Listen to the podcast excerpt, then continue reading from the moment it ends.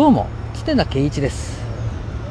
僕は普段映像監督をしたりドローン操縦士をしたり SNS や YouTube でマーケティングをしたりしています。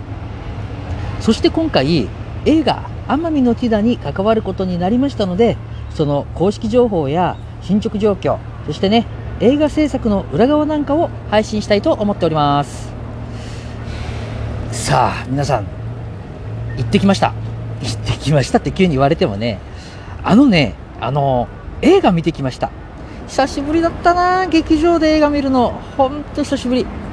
あのー、ね映画はねやっぱり映画館で見ないとなんて僕普段言ってるんですよ。言ってるんですけどいやー言ってる僕がねなかなか映画館で映画を見る機会が本当に少なくなっちゃってる。本当嘆かわしいことですよ。ね。でもねこの東京に来たからにはやっぱりね見に行かなきゃって思ってたんですよ。そして今回ねあの友達の俳優さんにお誘いを受けてね一緒に見てきました。この映画がね、あのー、またお友達が出てるんだって。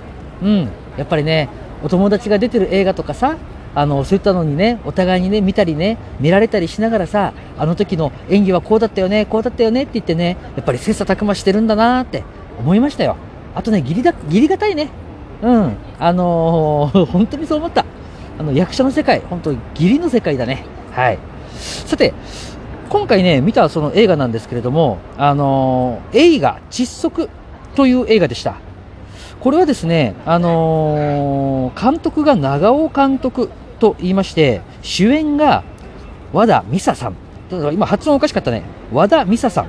合ってるのかな？和田美沙さんですね。そして、あのー、出演していた、えー、っと、西名隆さんね。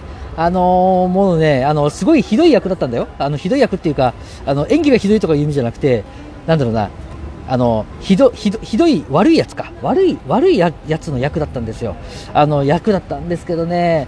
なんかねよかったな。あの、ね、演技がさあの役柄がさ目に焼き付いて離れないことってあるじゃないですか。あのそんな感じ。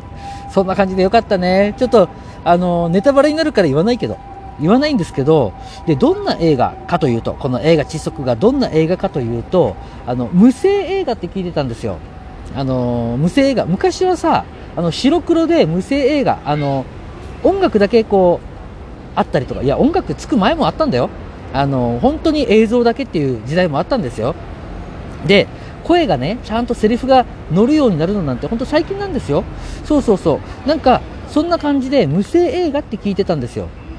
聞いてたんだけど実際はね「うん」とか「あ」とかやっぱ言ってるんで無声声がないわけではない。うめき声だろうが何だろうがやっぱ声は入ってるの。でもね言葉がないと。言葉がない映画でした。ちょっとねもうこれだけ言っても何のことだか分かんないよね。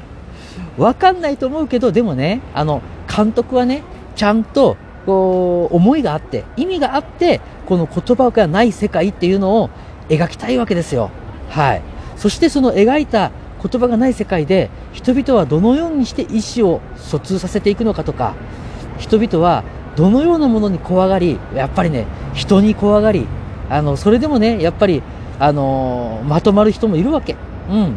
あのそしたらねあのなんだろうなどうなるのっていうのがねちょっとね中で書かれるんだけどあのそういったことも含めてものすごくねなんだろうな印象的だった、うん、そしてねもう一つ芸術的だった、うん、聞いてみるとやっぱりね制作の過程でいろんないろんな苦労があったんだって。うん。そう。そういう映画でしたよ。映画窒息。皆さんもねあのぜひ機会があったら見てください。僕ねこの映画見てあのもうまあまあ映画もねもちろんさあの良かったのよ。良かったんだけどもっとね実はね印象に残ったことがありました。それ何かというとね劇場で映画が終わるじゃないですか。映画が終わったらトークショーがあったんですよ。監督とこの主演の和田美沙さんとそしてあの西名隆さんの3名でトークショーがあったの。でこうお三人でねこう話された後、えっ、ー、とはいあの終わりですって言って劇場の外に出る出るじゃないですか。そしたらさ入り口でこの主演の和田美沙さんがねあのチラシを配りながらあのありがとうございましたって言ってね皆さんにであの劇場から出る一人一人にねあの頭を下げてチラシを手渡して握手なんかしてるの。一人一人に主演女優が一人一人に。もうねなんだろう。もうなんかね胸がギュキュンとなるよこれ。キュンとなった。うわーすごいなーって。ね。主演女優だからって言ってねお高く泊まるとかそんなそんな世界じゃない。もうね本当にね一人一人に頭を下げてる姿皆さんに見せたかったなそしてこの後この主演女優の和田さんとあの西名さんとそして僕の友人の俳優さんとねあの一緒に飲んだんですよ。はい。あの他のスタッフももちろんいらっしゃったんですよ。あので飲んだんですけどやっぱりねその時の会話がねやっぱりねいいのね。あのあの時の演技はどんな感じだったの？とかあのあそこでさあの誰々がこんな演技をし演技をしたからいやこれはちょっと合わせなきゃとかいやもうちょっと引っ張らなきゃとかやっぱいろんなね演技で会話してるの彼らは、うん、そういった演技で会話するっていうその感覚はやっぱり僕らには伝わりづらいかもしれないけれども彼らにはねそれがちゃんと共通言語としてあるのよ。そういう話をさもうバンバンしてて超楽しかった。どちらかというと演出側にいる僕はそういう話なかなか聞くことがなかったんで超楽しかった。それと同時にあの僕ら演出部に対してのなんか不満というかもっとこうならいいのにってないのみたいな話をしてみたらねやっぱりねいっぱいあることが分かってきたうわそんなこと思ってるんだってね思わせていただきました思わせていただいたってことはあのやっぱりみんなどっかで、なんていうのかな、あの空気を読みながら仕事してるんだ。いや、大事だよ、大事。空気を読むのって僕、否定はしない。否定はしないけど、それが全てちゃんとクリエイティブに向かってますかっていう話ですよ。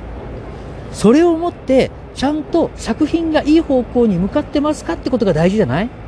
でも、どっかで、あ、やっぱりそれは監督が決めることだから、俺たちがね、役者側がね、役者の方々が、あの俳優の方々が、いや、ここは僕がしゃしゃり出るところじゃないなって思ったりするんだって。なるほどなーって思いました。ね、映画、みんなで作る総合芸術だって僕言ってますけど、でも、何かそういう意見というかさ、もっとこうした方がいいんじゃないですか？っていうのがあるのであれば、やっぱりね、できればさ、どんどんそういう言葉をこう作品にこう反映していきたいじゃない。うん、そういう仕組みを作るのがやっぱり僕らねあの運営側というかプロデューサーのここで噛んじゃった。プロデューサーの仕事なんだろうなとそういうふうに思いましたよ。はい、ということで今回はクリエイティブの裏で声なき声があることに気がついたよというお話でした。じゃあまたね